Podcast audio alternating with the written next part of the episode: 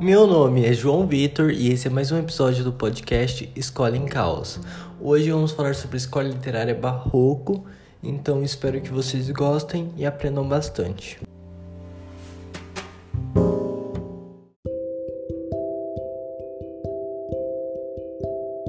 Bom, para falar sobre o gênero barroco, eu tenho que lembrar que eu vou dividir ele entre barroco em Portugal e barroco em Brasil, porque é muito importante fazer essa separação. E, mas vai ser no mesmo podcast, pode ficar tranquilo. A primeira parte agora vai ser sobre o Barroco em Portugal, que se deu início em 1580, que foi, aliás, o mesmo ano da morte de Camões. O Barroco vem seguido do classicismo, quinhentismo, quinhentismo não é uma escola literária, mas vem seguido porque a gente estudou na aula passada e acaba em 1756, com a fundação da Arcádia Lusitana e o surgimento de um novo estilo. Esse novo estilo é o arcadismo, mas a gente vai falar dele só mais para frente. Um grande representante do barroco literário em Portugal é o Padre Antônio Vieira. A gente vai falar sobre umas obras dele mais para frente, lá pelo final. E o barroco também pode ser chamado de seiscentismo, porque acontece no, no, ano de 1600, pega essa parte de 1600 inteira, então acaba sendo chamado assim também.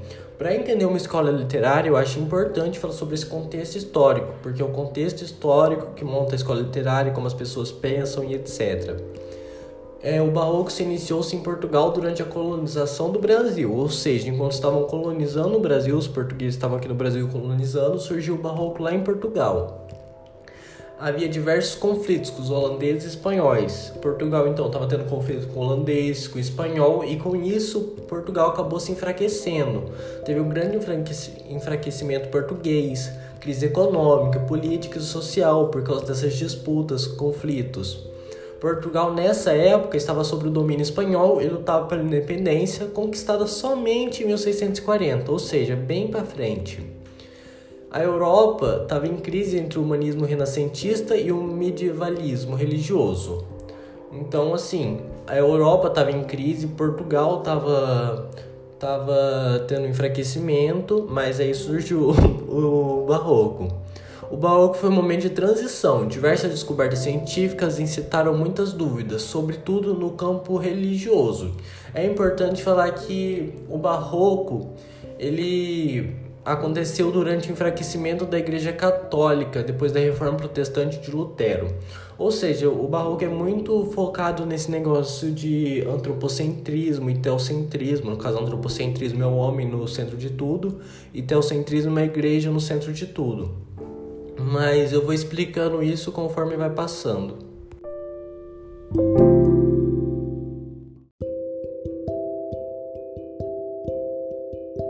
E agora vou ressaltar as principais características da escola literária barroca em Portugal. Teve o exagero e a minúcia nos detalhes, ou seja, tudo bem detalhado, bem minuciosamente mesmo. Teve a temática religiosa e profana, a dualidade e complexidade, o teocentrismo vezes o antropocentrismo. O que é isso?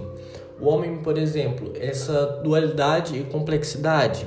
O homem escritor passava o dia inteiro na igreja pedindo perdão a Deus, rezando e orando, e de noite ia para farra, ia para festa e pecava. No outro dia de manhã se arrependia, ia para a igreja pedir perdão e ficava nisso todos os dias. Então isso é bem retratado no barroco.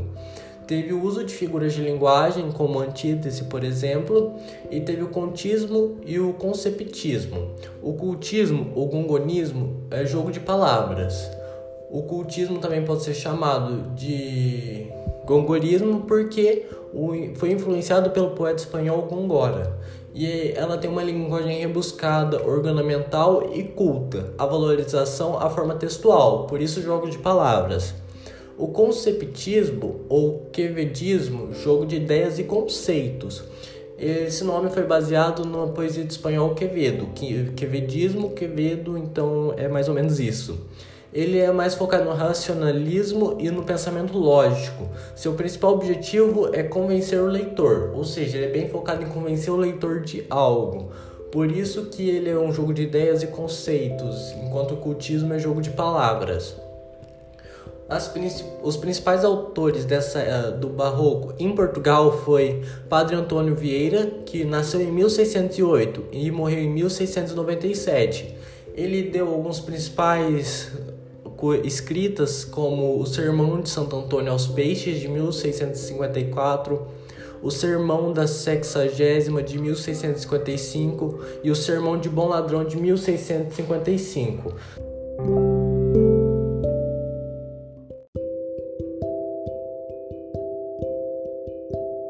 Para finalizar o gênero barroco em Portugal, também teve Padre Manuel Bernardes, que nasceu em 1644 e morreu em 1710, e Francisco Manuel de Melo, que nasceu em 1608 e morreu em 1666.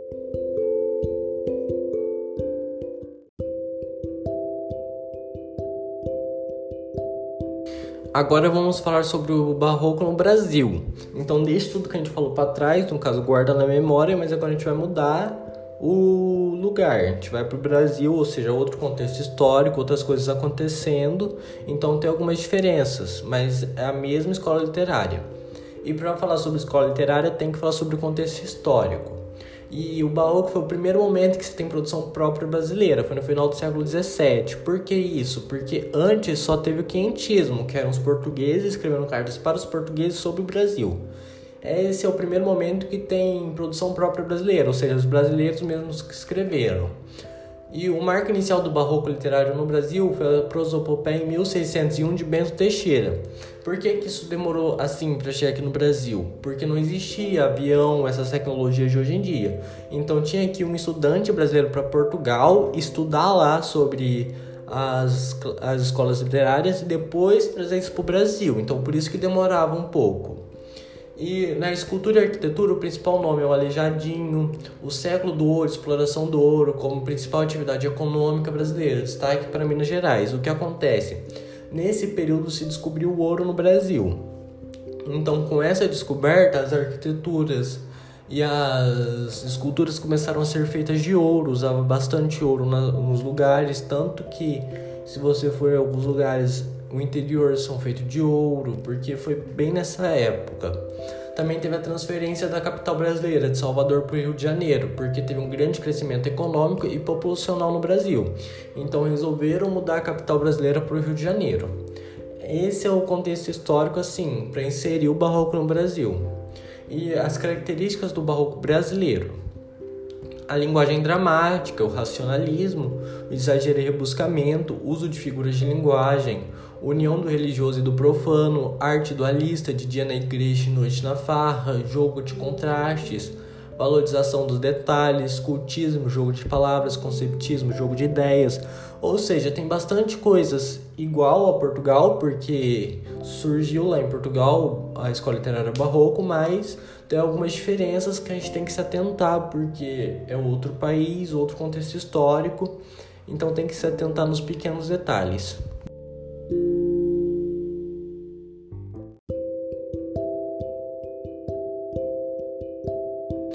Agora vamos falar sobre os principais autores brasileiros do, da escola literária barroco. Teve o Bento Teixeira, o autor da obra Prosopopeia em 1601, o Gregório de Matos, Boca do Inferno, como era conhecido, ele escrevia poesia lírica, religiosa, erótica e sátrica. Ou seja, sempre que ele queria falar alguma coisa para a pessoa, ele era bem direto nisso, entendeu? Ele deixava bem claro o que ele estava querendo dizer. E se vocês tiverem tempo para pesquisar algumas escrituras dele, vocês vão perceber porque ele era tão famoso. Tem o Manuel Botelho de Oliveira, que foi o primeiro brasileiro a publicar versos no estilo barroco. Frei Vicente Salvador e Frei Manuel da Santa Maria de Itapiraca. De Itapiraca. Então esses são os principais autores.